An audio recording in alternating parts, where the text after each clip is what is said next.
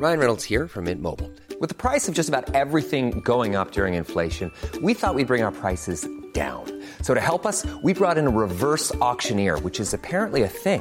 Mint Mobile unlimited premium wireless. Ready to get 30, 30, bit to get 30, bit to get 20, 20, 20, bit to get 20, 20, bit to get 15, 15, 15, 15 just 15 bucks a month. So, Give it a try at mintmobile.com slash switch. $45 upfront for three months plus taxes and fees. Promo for new customers for limited time. Unlimited more than 40 gigabytes per month. Slows. Full terms at mintmobile.com. Chères auditrices, chers auditeurs, ici Thomas Rozek aux commandes du podcast Programme B depuis maintenant 5 saisons et un bon millier d'épisodes. Programme B, c'est le magazine d'actualité et de société de Binge Audio. C'est du reportage, de l'entretien, du documentaire. On y parle autant des Tamagotchi que de faits divers ou de lutte contre la malnutrition. On y retrace la vie et le parcours de celles et ceux qui ont changé notre monde en bien comme en mal. Programme B, c'est toutes les semaines et vous nous retrouvez sur toutes vos applis de podcast préférés.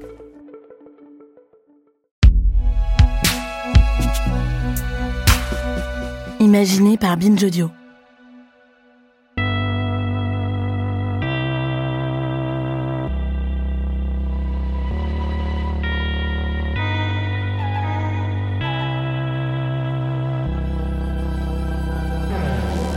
Chers auditeurs, vous avez sans doute entendu notre président de la République française, Emmanuel Macron, qui a évoqué le 16 janvier dernier lors d'une conférence de presse la nécessité d'un plan infertilité pour assurer le réarmement démographique du pays. Alors, on a essayé d'en rire, même si c'est euh, un peu effrayant. Moi, personnellement, quand j'entends réarmement démographique, ce que je me dis, c'est que ce qu'il veut, c'est qu'on lui fabrique de la chair à canon. Mais ce dont on va parler dans cet épisode, c'est d'infertilité. Parce que oui, c'est un sujet sérieux, l'infertilité, qui habituellement ne concerne que les femmes. Où sont les hommes quand on parle d'infertilité? Car c'est un sujet qui les concerne eux aussi. Pour en discuter, j'ai appelé mon ami, le journaliste Vincent Hédin, qui est maintenant père de deux petites filles, parce qu'avec lui on parle souvent de parentalité, de ce qui se passe quand elle est heureuse, ou de ce qui arrive eh ben, quand elle n'arrive pas, justement. L'infertilité, ça affecte aussi les hommes et on n'a jamais parlé de ça dans un podcast qui doit pourtant parler de couilles. Donc j'ai demandé à Vincent de réfléchir à ce silence. Salut Vincent. Salut Victoire.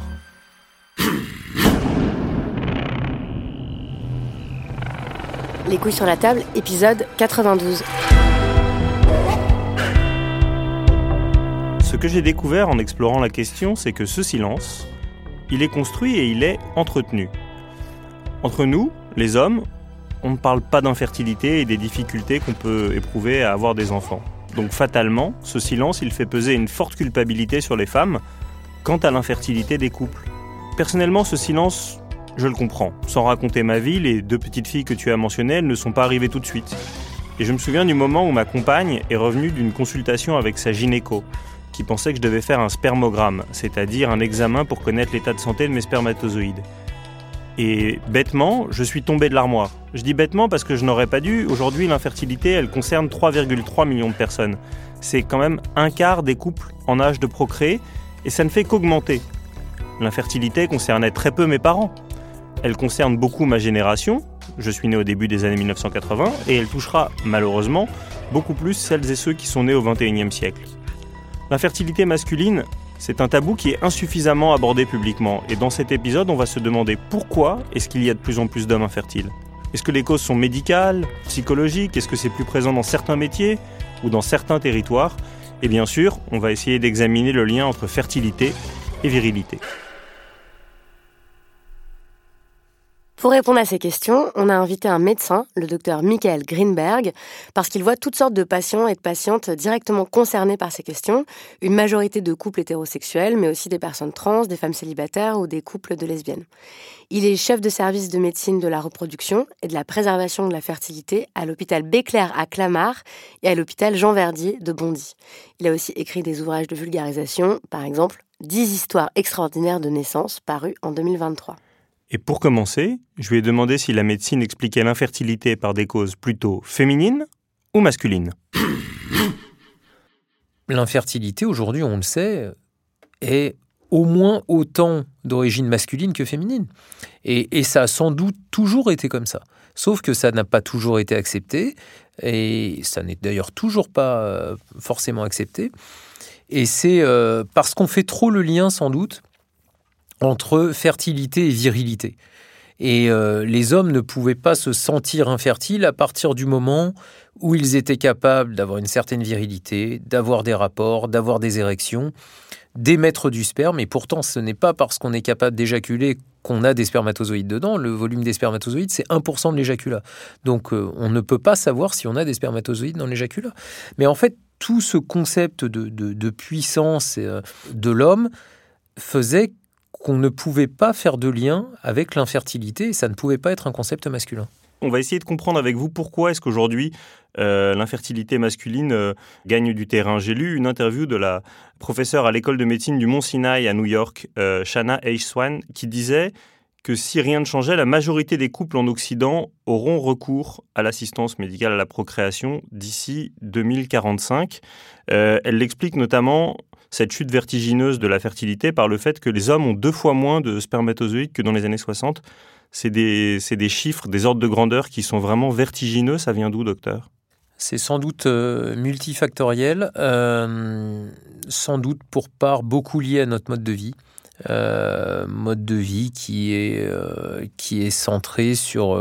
Qui, enfin, on vit, on est dans un environnement où on travaille beaucoup plus, différemment, avec des ondes, avec des pesticides, avec des perturbateurs endocriniens. Bah, qui font que de toute façon, ça impacte la production de gamètes, et pas que chez l'homme d'ailleurs. Euh, les gamètes, c'est des cellules qui sont extrêmement fragiles. Donc c'est pas très étonnant de voir que, alors qu'on est capable de vieillir de plus en plus vieux, parce qu'on guérit de mieux en mieux de plein de maladies, eh ben, on va se retrouver potentiellement face à un risque d'extinction de l'espèce si ça continue comme ça. Alors je voudrais qu'on donne quelques exemples pour montrer comment est-ce qu'effectivement notre mode de vie, comme vous le dites, affecte les capacités reproductives des, hommes. Je renvoie les auditoristes, toutes les références seront citées au livre de Mélanie Popov qui s'appelle Perturbateurs endocriniens, qui a paru euh, l'an dernier, qui montre effectivement comment ces, ces microparticules affectent la capacité des hommes à se reproduire. Il y a aussi un dossier sur un, site qui s'appelle Payette Magazine qui qui détaille un petit peu l'ensemble des pathologies dont les hommes peuvent être euh, atteints. J'ai trouvé celle-ci chez Marc-André Sellos, qui est un biologiste du Muséum national d'histoire naturelle, et qui donne cet exemple.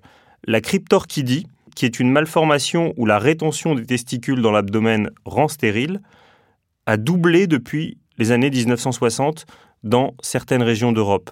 Euh, le, dossier de Payette Magazine auquel je faisais référence juste avant parle aussi de démultiplication des cas euh, d'éjaculation rétrograde, qui sont des termes qu'on ne connaît pas, qu'on ne maîtrise pas. Qu'est-ce qui se passe? Qu'est-ce qui se passe? C'est que, bah, pour l'exemple de la cryptorchidie, en fait, les testicules, euh, au départ, les organes génitaux chez l'homme et chez la femme partent de la même, euh, ont la même origine embryologique. Donc, ils sont formés à l'intérieur de l'abdomen. Donc les ovaires chez la femme sont, euh, sont à l'intérieur de l'abdomen, enfin ce qu'on appelle le pelvis, la partie basse de l'abdomen. Et chez l'homme, il va y avoir une descente de ces gonades, donc des testicules. Donc chez, chez l'homme, c'est les testicules, chez la femme, c'est les ovaires. Ces testicules vont descendre au cours de la vie embryonnaire pour aller dans les bourses, pour être à une température de 34 degrés, alors qu'à l'intérieur de l'abdomen, ils sont à 37 degrés. Cette température de 34 degrés, elle est indispensable à, l'optimisation du processus de fabrication des spermatozoïdes qu'on appelle la spermatogénèse.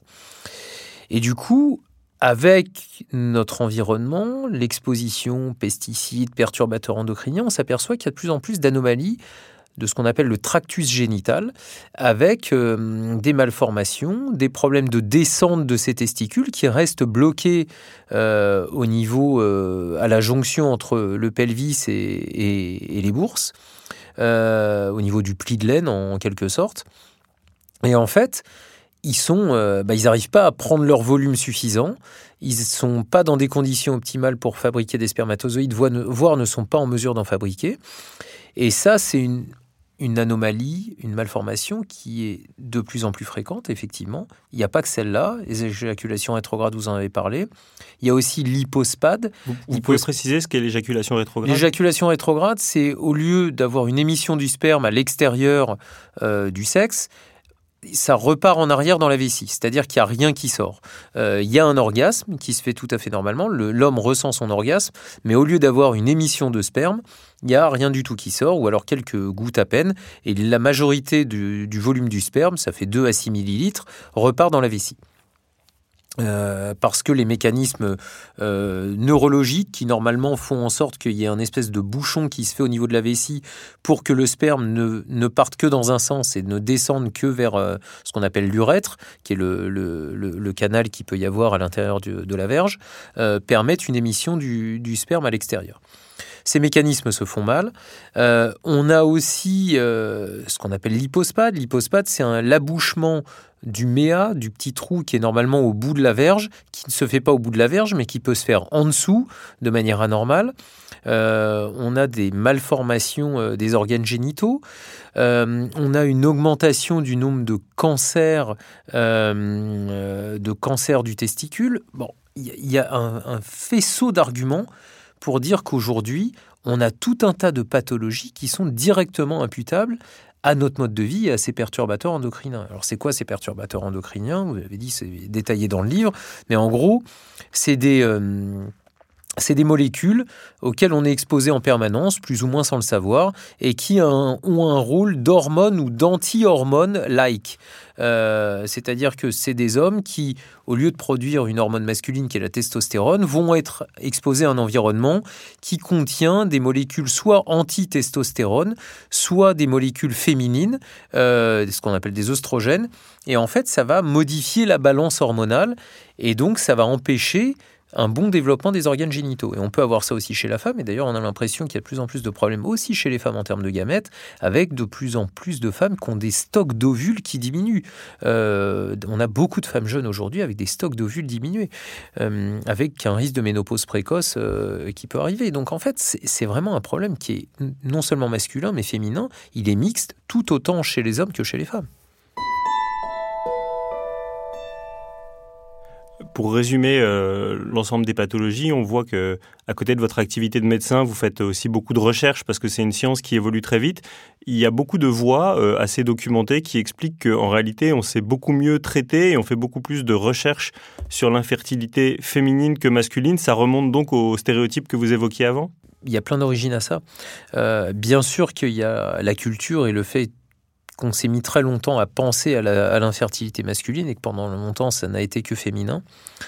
Euh, mais il y a aussi un problème de malheureusement de, de rentabilité. Qui finance la recherche aujourd'hui? Beaucoup les laboratoires et l'industrie. Et force est de constater que l'infertilité masculine n'intéresse pas. Ce qui intéresse les labos pour le masculin, c'est les problèmes d'érection. Euh, qui peuvent être pour partie liés à des infertilités, mais c'est une infime partie, euh, parce qu'ils vont vendre beaucoup, beaucoup de médicaments, et ça va être très rentable. Euh, la partie production de spermatozoïdes, jusque-là, n'intéressait pas parce que ils avaient peut-être l'impression que ça représentait une très faible partie de la population. Peut-être qu'ils vont s'intéresser de plus en plus à ça. Ça semble être d'ailleurs le cas. Mais c'est vrai que les traitements hormonaux pour stimuler les femmes dont on a besoin qui coûtent extrêmement cher. Euh, la FIV coûte cher, donc euh, elle, c'est une fécondation, la fécondation in vitro. c'est un des traitements de l'infertilité. Même d'ailleurs, quand c'est des infertilités masculines, il faut passer par des fécondations in vitro. On y reviendra sans doute. C'est des, des, traitements qui sont extrêmement chers, donc les laboratoires investissent beaucoup là-dessus parce qu'ils savent que ça va être très rentable. Et, euh, et en fait, c'est aussi, ça explique aussi beaucoup le fait que la recherche euh, masculine sur les versants masculins soit très peu développée. Alors il y a une dernière hypothèse qu'on n'a pas évoquée euh, sur l'infertilité, c'est et si c'était dans la tête, euh, qui est le titre d'un excellent article scientifique de la psychologue euh, Françoise Caillot? La, réponse est globalement non, mais les couples et toutes celles et ceux qui essayent d'avoir des enfants sont souvent confrontés à cela quand ça ne vient pas. On vous explique que c'est peut-être dans votre tête. Et dans les dix histoires extraordinaires que vous racontez dans votre livre, il y a celle assez folle d'un couple euh, au parcours de procréation euh, médicalement assistée très long, 7 ans, avec euh, du don d'ovocytes, qui sera défectueux. Et vous avez prononcé cette phrase qu'aucun médecin ne veut pouvoir prononcer, à savoir la médecine ne peut plus rien pour vous. Et elle est tombée enceinte naturellement quelques mois après. Effectivement, c'est ce genre de, de, cas qui nous font nous poser la question du, de l'impact des mots et que peut-être le fait d'avoir posé ces mots-là ont fait que ça a débloqué quelque chose. C'est compliqué pour un médecin de se, même si on est très ouvert et très ouvert à la psychologie, à tout ce qui peut impacter, parce que bien sûr que la psychologie joue beaucoup dans ces parcours. De là à dire que c'est psychologique, c'est dans la tête, moi j'ai pas envie de me dire ça parce que ça nous met face à nos limites. Sans doute qu'il y a quelques infertilités d'origine psychogène, ou en tout cas où le, psyché va être un cofacteur qui va pouvoir euh, majorer peut-être de l'infertilité. Je crois que malheureusement, il y a encore beaucoup de cas aussi aujourd'hui qui ne sont pas expliqués. Euh, c'est au moins 15% des infertilités qui sont d'origine inexpliquée. Ça ne veut pas dire qu'il n'y a pas de cause. Ça ne veut pas dire que c'est 15% d'origine psychologique. Il ne faudrait pas que tout le monde puisse penser que ce soit le cas, c'est aujourd'hui des défauts de la médecine qui n'est pas en mesure de savoir d'où ça vient. Et euh, ben, aujourd'hui, oui, il faut des accompagnements psychologiques pour essayer de résister à tous les parcours d'assistance médicale à la procréation qui sont durs, pour essayer d'accompagner ces couples dans cette épreuve qui est l'infertilité, parce que c'est une épreuve qui est très très compliquée. En général, c'est des gens qui vont physiquement très bien, qui ne sont pas malades. D'ailleurs, ça fait pas si longtemps que l'infertilité est considérée comme une maladie au sens premier du terme euh, par l'Organisation mondiale de la santé. Ça fait, ça fait quoi? Une quinzaine d'années. C'est très peu. Et pourtant, c'est une vraie maladie. C'est un fléau euh, qui ravage énormément de couples. Euh, mais pourquoi ça n'a jamais été mis au sens premier de maladie, avec utiliser le terme de maladie Parce que ben, c'est pas un cancer, on meurt pas d'une infertilité, en tout cas peut-être qu'on meurt intérieurement parce qu'on n'a pas d'enfant et que c'était un désir euh, extrêmement profond, mais euh, mais aujourd'hui, euh, les couples qui sont confrontés à cette infertilité sont dans une souffrance insoutenable euh, très souvent et, la technique n'est sans doute pas suffisante. Encore faut-il qu'ils acceptent de se faire accompagner. D'ailleurs, c'est beaucoup plus compliqué pour les hommes d'accepter de se faire accompagner euh, parce que ça les met face à une espèce de faiblesse euh, et déjà que les hommes sont beaucoup moins candidats à aller voir les psychologues ou psychiatres par rapport à ça.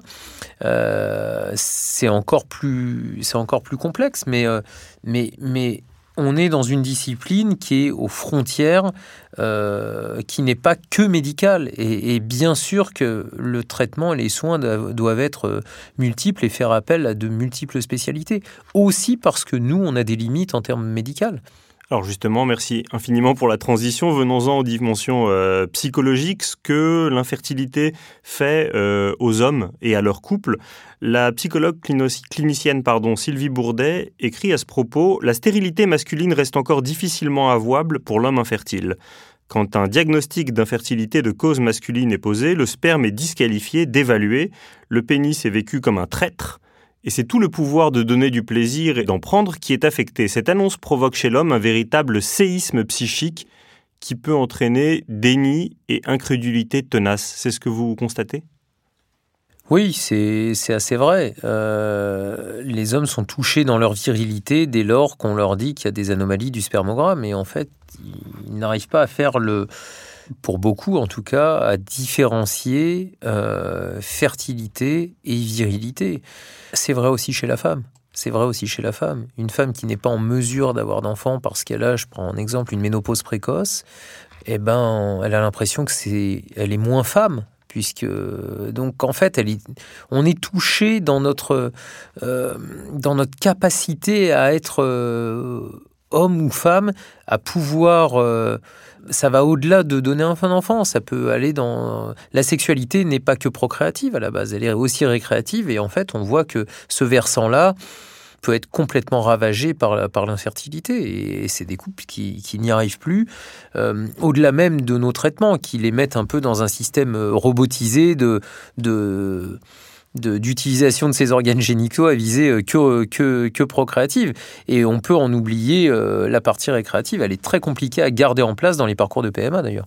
Ah oui, je voudrais à ce propos euh, vous citer à nouveau dans votre livre 10 histoires extraordinaires de naissance. Vous écrivez ceci à propos d'un couple. Il s'était fixé une règle d'or. Ils observaient une totale abstinence dans les jours, puis, au fil des années, durant toute la semaine précédant la période de l'ovulation, qui chez Myriam était très régulière, intervenant au 14e jour du cycle.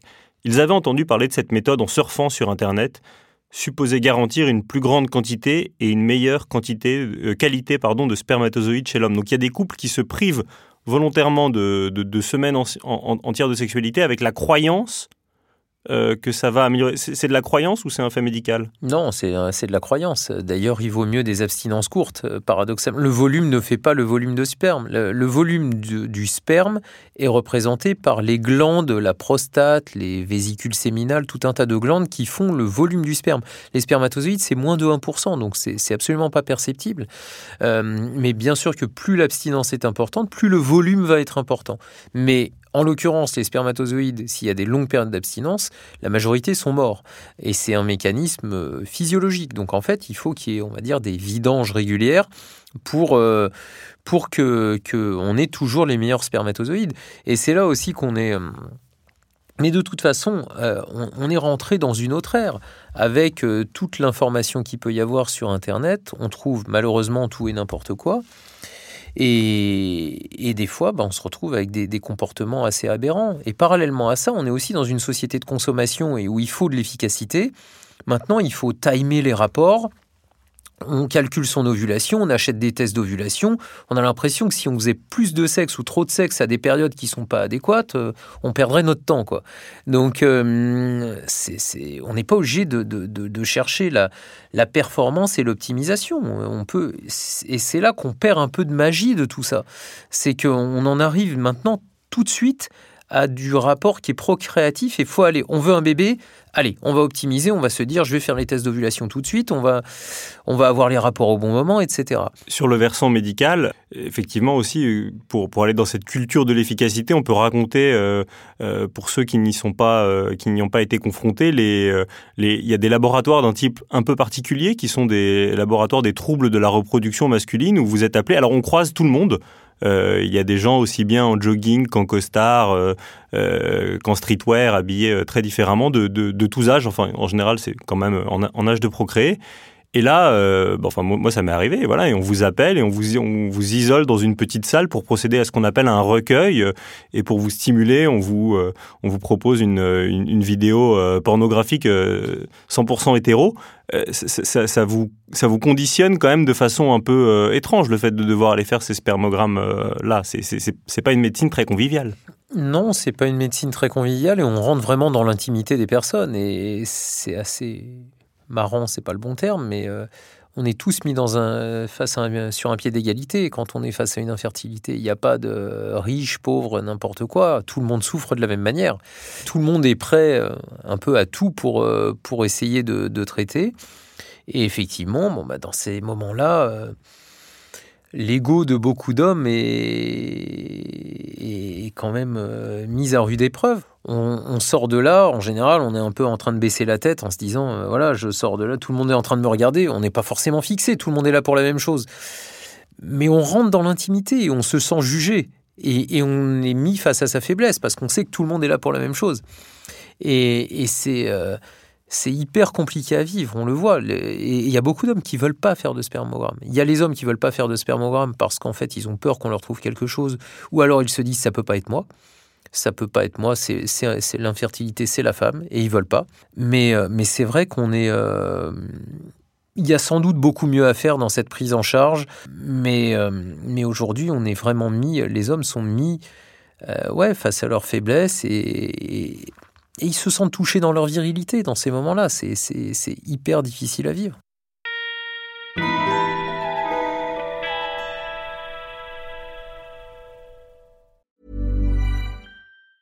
Hey, I'm Ryan Reynolds. Recently, I asked Mint Mobile's legal team if big wireless companies are allowed to raise prices due to inflation. They said yes. And then when I asked if raising prices technically violates those onerous two year contracts, they said, What the f are you talking about, you insane Hollywood ass?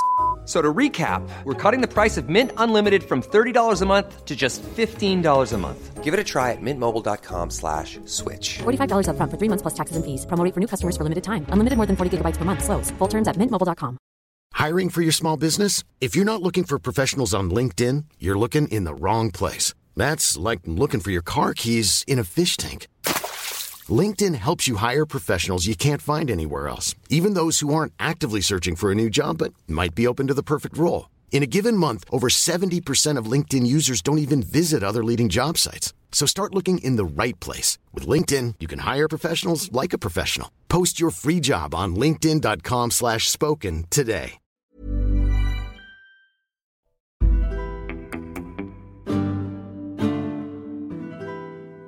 Sur le site Payette Magazine, il y a beaucoup de témoignages d'hommes qui trouvent alors, ils prennent des précautions parce qu'ils disent relativement injuste. Le, traitement de l'infertilité est infiniment plus lourd pour les femmes qui ont des stimulations ovariennes qui peut provoquer, je crois, jusqu'à 1000 fois le, taux d'hormones qu'on a pendant ces règles et il faut se faire des piqûres. Enfin, c'est quelque chose de très lourd et très pénible.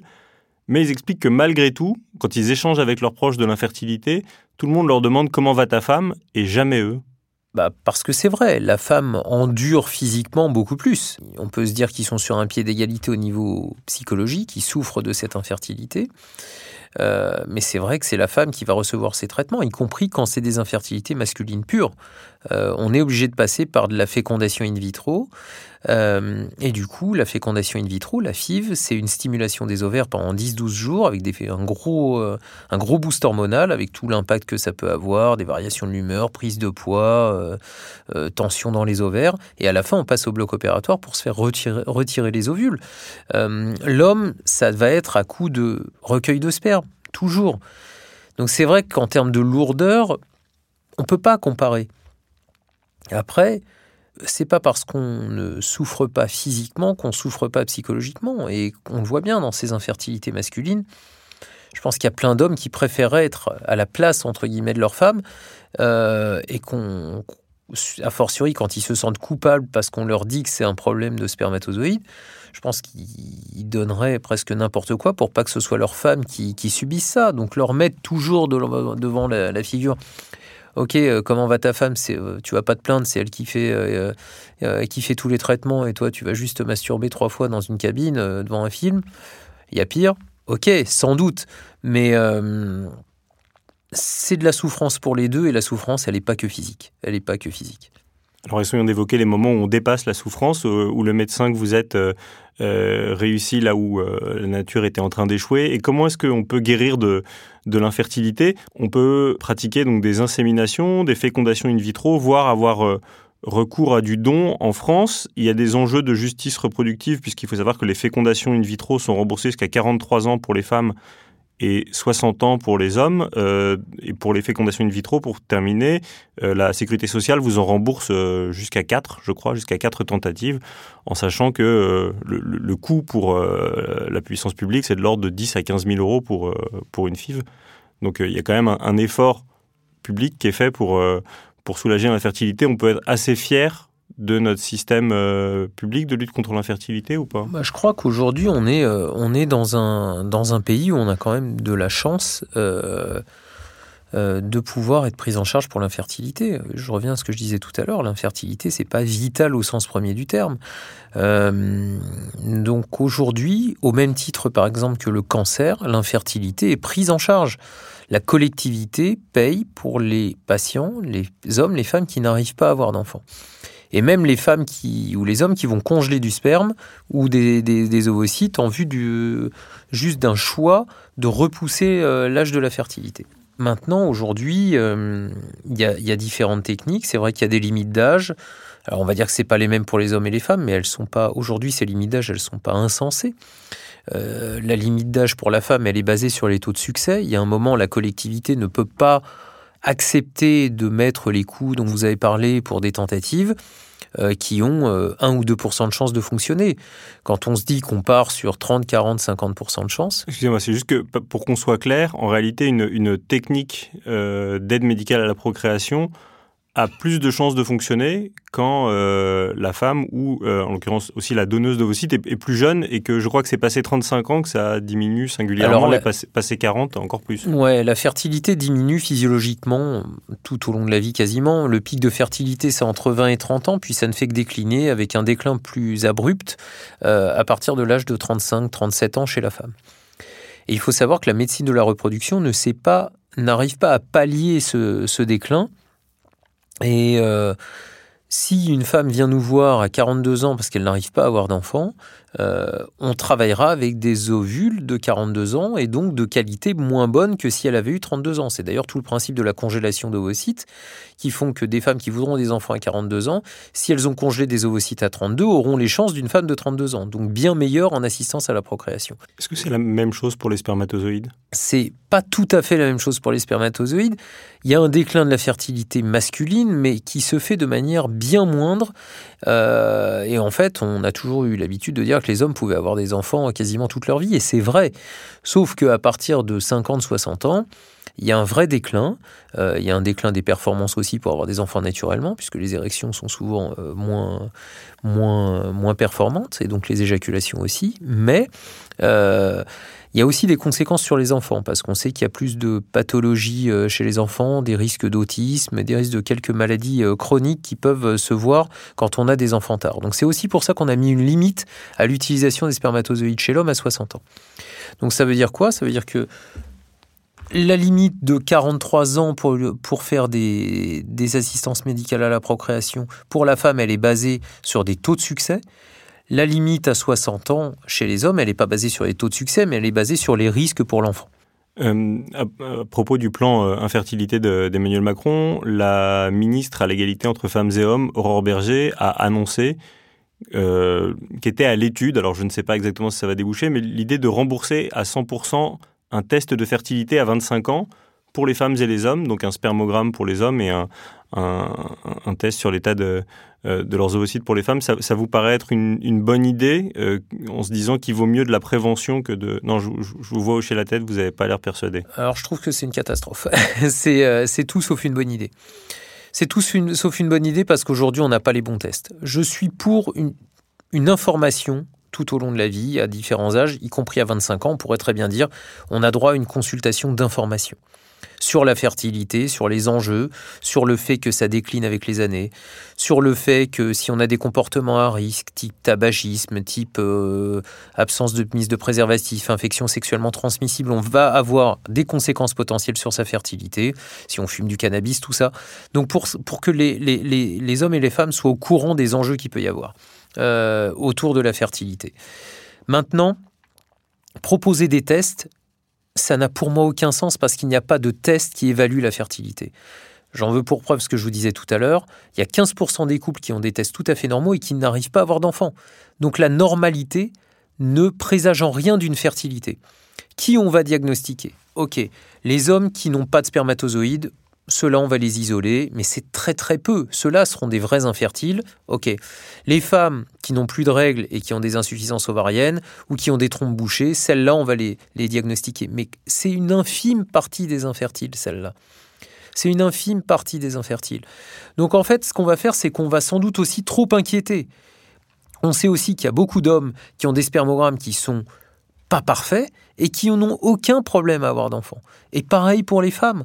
Je suis, j'ai aucun problème à ce qu'il y ait une consultation avec un spécialiste pour parler de problématiques de fertilité, que tout le monde soit sur un pied d'égalité au niveau de l'information. Aucun problème avec ça, et ça c'est une très bonne idée.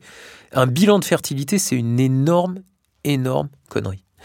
Eh ben, merci beaucoup de nous avoir euh, éclairé, parce que comme ça, en apparence, ça avait l'air d'être pas si mal, mais on comprend mieux. Euh, médecine à deux vitesses. Euh, quand euh, l'infertilité est trop longue, soit avec un, marché euh, de la fertilité, le fait de devoir aller à l'étranger et de, de, payer, soit parce que en fait les, les, réserves en dons de sperme sont insuffisantes. D'après l'agence de la biomédecine, seuls 600 hommes ont donné leur sperme en 2022 contre 900 femmes ayant donné leurs ovocytes, alors que la démarche est tout de même autrement plus lourde. Alors, ce que je voudrais demander, c'est certes le don est gratuit, euh, en France, il n'est pas rémunéré, mais pourquoi est-ce qu'il y en a aussi peu? Parce qu'il faut avoir entre 18 et 44 ans pour pouvoir euh, donner. Donc, euh, si vous êtes dans ces critères, eh bien, n'hésitez pas à, aller donner vos spermatozoïdes. Ça, fait quand même beaucoup de monde qui pourrait donner. Pourquoi est-ce qu'il y en a aussi peu? Et pourquoi est-ce que ça, enfin, et comment est-ce que ça impacte votre activité à vous? Alors, pourquoi il y en a aussi peu? Bah, je pense que déjà, il y a une part culturelle. On est un pays où on, les Français ne donnent pas euh, leurs organes d'une manière générale. D'ailleurs, on a été obligé, on a été obligé de légiférer euh, pour qu'on soit tous des donneurs d'organes potentiels, sauf si on émet la volonté active de ne pas vouloir l'être. Pourquoi? Parce qu'on n'avait pas aussi aujourd'hui assez de donneurs, assez de donneurs de reins, assez de donneurs de poumons, assez de donneurs de, de tous les organes. Donc culturellement, on n'est pas dans le don. Le don de gamètes, c'est un don très particulier parce que beaucoup, et c'est encore un problème d'éducation, beaucoup ont l'impression de donner un enfant quand ils donnent des. C'est pas du tout comme quand on donne un rein ou, euh, un poumon ou son sang. On a l'impression qu'on a un gamin qui va se balader dans la nature si on a donné ses, ses spermatozoïdes ou ses ovocytes. C'est sans doute très très réducteur, mais en tout cas, ça freine beaucoup de monde. Ça freine beaucoup de monde. Et sans doute quand même, en particulier je pense pour les femmes, le fait de ne pas pouvoir être dédommagées de la lourdeur qu'elles mettent dans ces procédures-là est un frein. Et on le voit bien parce que des pays comme l'Espagne ou la République tchèque euh, croulent sous les donneuses qu'on n'a pas. Alors certes, ils ont sans doute une culture différente et ils sont sans doute beaucoup plus... Euh, ouverts à, tout ce qui est don, mais il y a aussi une part, euh, une part sans doute inhérente à la rémunération. Dans quelle mesure ça nous impacte? Bah, Ça nous impacte au quotidien. C'est-à-dire qu'aujourd'hui, on a des délais d'attente. Euh, des femmes qui sont avec des hommes qui ne produisent pas de spermatozoïdes, donc candidates à un don de sperme, donc des couples hétérosexuels. Des femmes célibataires euh, qui ont besoin d'un don. Des femmes en couple de femmes qui ont besoin d'un don de sperme, puisqu'il n'y a, pas d'homme dans l'histoire. Vont avoir des délais d'attente de un an, un an et demi pour pouvoir bénéficier de, techniques d'assistance médicale à la procréation. Et si on prend les femmes qui ne produisent plus d'ovules et qui ont besoin d'un don d'ovocytes, euh, le don d'ovocytes, c'est au minimum deux ans, voire cinq ans si on est d'une origine ethnique non caucasienne, si on est noir, si on est asiatique, bah, il n'y en a pas. Euh, donc il y, a quand même un problème. Et et il y a une hypocrisie là-dedans du système français de ne pas vouloir dédommager les donneuses. Euh, la sécurité sociale accepte de prendre pour 1500 euros dans la prise en charge d'un don d'ovocytes qui va se faire en Espagne, par exemple, ou à l'étranger. 1500 euros. Euh, sur euh, un coût qui va être aux alentours de 6 à 8 000 euros pour, pour, pour la femme, pour les couples. Les donneuses en Espagne sont dédommagées 900 euros. Ça veut dire qu'on leur donne même plus que si on leur donnait l'équivalent. On est prêt, nous, à donner même plus que ça pour qu'elles aillent faire leurs dons à l'étranger. C'est totalement incohérent. C'est d'une hypocrisie euh, dingue pour essayer, de rester dans un modèle qui est le modèle français euh, euh, bienveillant, de dire les dons sont purement altruistes, ils doivent être anonymes, enfin plus ou moins anonymes, ils doivent être gratuits, la gratuité du don. Bah, aujourd'hui, ça n'a pas de sens. Et d'ailleurs, euh, dans les groupes sanguins extrêmement rares, extrêmement, extrêmement rares, et il y en a, quand on n'a pas assez de sang, on va l'acheter à l'étranger. Et comment il est fourni ce sang à l'étranger? C'est des donneurs qui sont dédommagés. Donc il y a un moment, il faut quand même arrêter avec cette hypocrisie et accepter de s'ouvrir un petit peu. On peut s'ouvrir, on peut dédommager les donneurs. La crainte, c'est quoi? C'est que les gens fassent un business, mais pas du tout. On n'a qu'à faire des registres en même temps. Si on fait des registres pour dire un donneur a le droit de donner trois fois ou quatre fois sur la France entière et qu'il y a des registres nationaux, eh bien personne va faire un business de ça et ça va être réglé l'histoire. Parce que comme vous parlez de business, ce qu'il faut bien comprendre, c'est que quand on est dans l'attente euh, euh, d'un enfant et qu'il ne vient pas, on est dans une sorte de, course contre la montre. Et donc si on vous explique que vous avez deux ans à attendre pour avoir un don de sperme, voire plus euh, pour, pour les personnes racisées, eh ben, la, la, solution pour aller beaucoup plus vite, c'est d'aller dans les pays que vous évoquiez, euh, en Espagne ou en République tchèque. Mais là, pour le coup, vous n'êtes plus, par la, vous n'êtes plus euh, lié à la Sécu, et donc ça peut être de l'ordre de 8, 10 000 euros, donc ça fait une sélection par l'argent. Ouais, ouais très clairement. Et, euh, et, et l'hypocrisie va encore plus loin, c'est-à-dire que les centres d'assistance médicale à la procréation vont dire aux couples qui ont besoin de ces dons, si vous m'amenez des donneurs, si vous me trouvez des donneurs que je puisse mettre dans ma banque, alors ils ne donneront pas pour vous parce que le don ne peut pas être dirigé, il ne peut pas être direct pour, par quelqu'un qu'on connaît, mais si vous nous amenez quelqu'un, on vous fera avancer sur la liste d'attente. Comment est-ce que les gens vont essayer de sensibiliser les gens? Ok, il y a les connaissances, mais il y en a qui monnaient aussi ça. Donc il y en a qui vont payer des donneurs potentiels pour les mettre dans nos listes d'attente à nous, pour leur faire gagner du temps. Donc on est, on est dans un système qui est totalement biaisé et qui, est insupportable. Deux petites questions sur les enjeux de, justice reproductive pour terminer. On a très majoritairement parlé dans cet épisode de l'infertilité des, hommes cis hétéros, mais ils ne sont évidemment pas les seuls concernés. La, la GPA, donc c'est la gestation pour autrui, c'est le fait pour une, une femme de porter l'enfant à venir euh, euh, d'un ou deux hommes, elle, reste interdite en France. Euh, la coparentalité avec une femme hétéro ou lesbienne ou un couple ou un couple de femmes, tous ces schémas nécessitent de contourner la loi aujourd'hui pour, pour aider à la procréation. Vous racontez dans votre livre euh, le cas d'une femme qui avait voulu avoir un enfant avec un couple d'hommes, et c'était d'autant plus compliqué que l'un des deux était porteur du VIH/SIDA. ce qu'on lit dans votre livre, c'est que vous, bah, vous, vous vous en référez sans cesse à votre serment d'Hippocrate et que vous faites avec la loi et ce qui vous paraît juste comme médecin. On n'est on pas encore allé au bout des enjeux de, de justice reproductive? Malheureusement non, et on est encore on est encore limité. C'est vrai que je trouve dommage, alors qu'on a discuté des révisions des lois de bioéthique dernièrement, qu'elles ont été révisées, qu'on n'ait pas pu mettre dans cette loi la GPA. Ça viendra, hein. inéluctablement ça viendra. Je ne sais pas si ce sera pour les prochaines ou celles d'après. En tout cas, j'espère le voir de mon vivant. Euh, mais on je peut pas. précise que vous avez à peine 50 ans, donc tout, tout, tout, tout va bien. non, mais on peut pas faire. Euh, on peut pas faire fi de toutes ces demandes. Il y a un moment, on est dans, on est dans une médecine qui est obligée de s'adapter à la société. Euh, la société aujourd'hui, bon ben voilà, on ne peut pas dire que ça arrange de, d'écouter la société, d'accepter que les femmes euh, fassent des enfants plus tard, donc on, leur prend en charge la congélation d'ovocytes, et, on, on, ouvre la PMA aux femmes célibataires, on ouvre la PMA aux femmes en couple pourquoi on n'irait pas plus loin et pourquoi euh, on, congèle des ovocytes ou des spermatozoïdes pour des, hommes qui sont en, transition euh, pour, euh, pour changer de sexe. autrement dit, ils feront des enfants en ayant changé de sexe. On est suffisamment ouvert. Donc il y a un moment, qu'est-ce qui manque? C'est la GPA aujourd'hui. Bien sûr que c'est pas parfait la GPA et on, je suis pas un militant, un pro-militant de la GPA à fond. Il y a beaucoup de marchandisation autour de ça. Il faut l'encadrer. C'est sans doute très compliqué. Mais on ne peut pas laisser les choses se faire sous le manteau ou aller se faire dans des pays euh, euh, soit où ça vaut une fortune parce que c'est les États-Unis et donc ça sélectionne drastiquement les, couples. Vous pouvez donner un ordre de, grandeur sur ce C'est en minimum 100 000 euros, 200 000 euros aux États-Unis. Euh, ou aller dans des pays type Ukraine, alors beaucoup moins maintenant, ou Géorgie, on va être aux alentours de 50-60 000, mais avec des prises en charge sans doute un peu plus compliqué, des difficultés potentielles à récupérer les enfants derrière. Euh, donc on est on n'est pas sur un modèle parfait aujourd'hui, donc je pense qu'il y a une place pour essayer de trouver une espèce de GPA qu'on pourrait qualifier d'éthique, parce que l'alternative c'est quoi? Sinon c'est la grève d'utérus. La grève d'utérus, pour que les femmes qui ne peuvent pas porter ou les personnes qui ne peuvent pas porter se fassent greffer un utérus. On préférerait quoi Que parmi deux hommes, euh, deux hommes homosexuels, il y en ait un qui se fasse greffer ponctuellement un utérus pour pouvoir porter un enfant. Ce serait très lourd déjà, peut-être qu'il n'en a pas envie. Donc je crois qu'il faut aujourd'hui s'ouvrir aux différentes options qu'on peut avoir. Il se trouve que pour les hommes, euh, pour pouvoir porter un enfant, c'est trop compliqué de se faire greffer un utérus, donc la GPA est une alternative on ne peut pas faire comme si ça n'existait pas. Donc je pense qu'il faut, il faut s'ouvrir, mais il faut l'encadrer. On peut mettre un cadre pour essayer de faire ça correctement.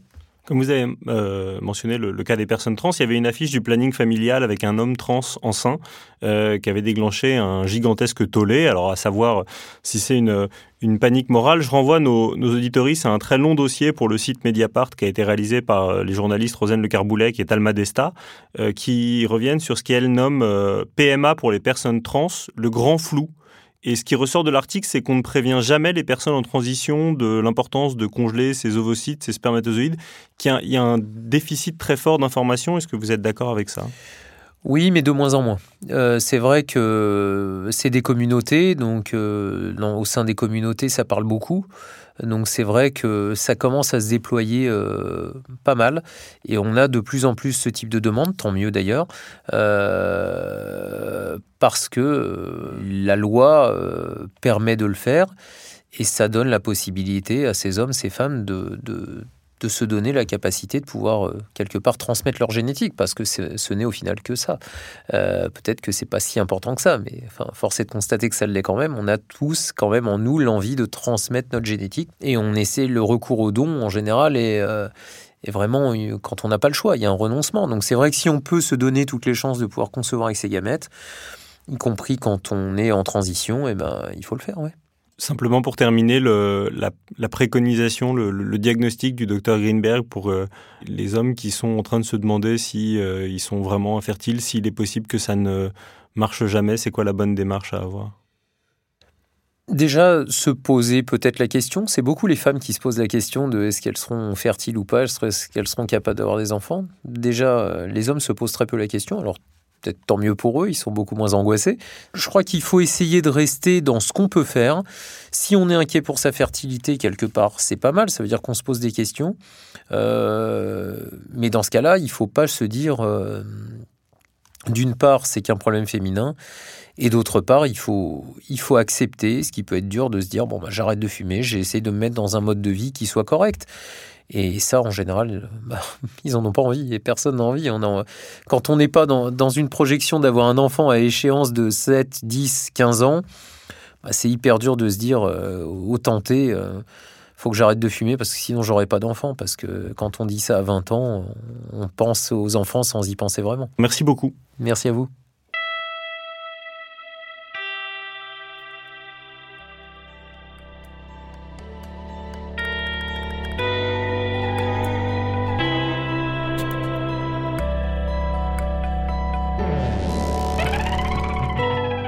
Merci beaucoup Vincent d'avoir mené cet entretien avec le docteur Greenberg.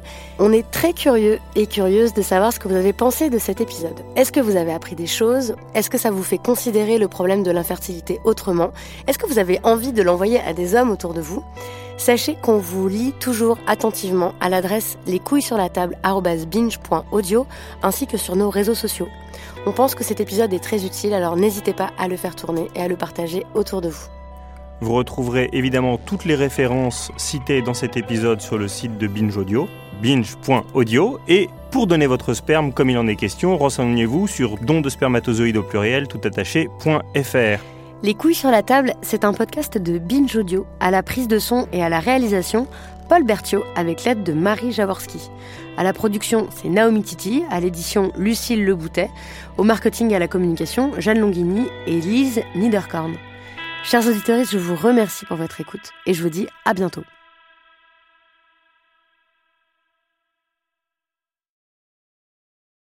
Salut, je m'appelle Camille Test, je suis journaliste et prof de yoga et j'anime Encore Heureux, un podcast sur la santé mentale. Deux fois par mois, on se pose des questions très simples, du genre comment on fait pour avoir un rapport apaisé à la nourriture, peut-on vraiment travailler et être heureux, ou encore pourquoi se réconcilier avec le sport. Avec mon équipe d'expertes et d'experts, on repose les bases, on décrypte les problèmes, on les replace dans un contexte global et surtout, on trouve des solutions. Car même si le monde va mal, on a le droit de vouloir être encore heureux. Encore heureux, c'est un podcast de Binge Audio, déjà disponible sur votre appli de podcast habituel. Small details are big surfaces. Tight corners are odd shapes. Flat, rounded, textured or tall. Whatever your next project, there's a spray paint pattern that's just right. Because Rust new Custom Spray 5 in 1 gives you control with five different spray patterns. So you can tackle nooks, crannies, edges, and curves without worrying about drips, runs, uneven coverage, or anything else. Custom Spray 5 in 1. Only from Rust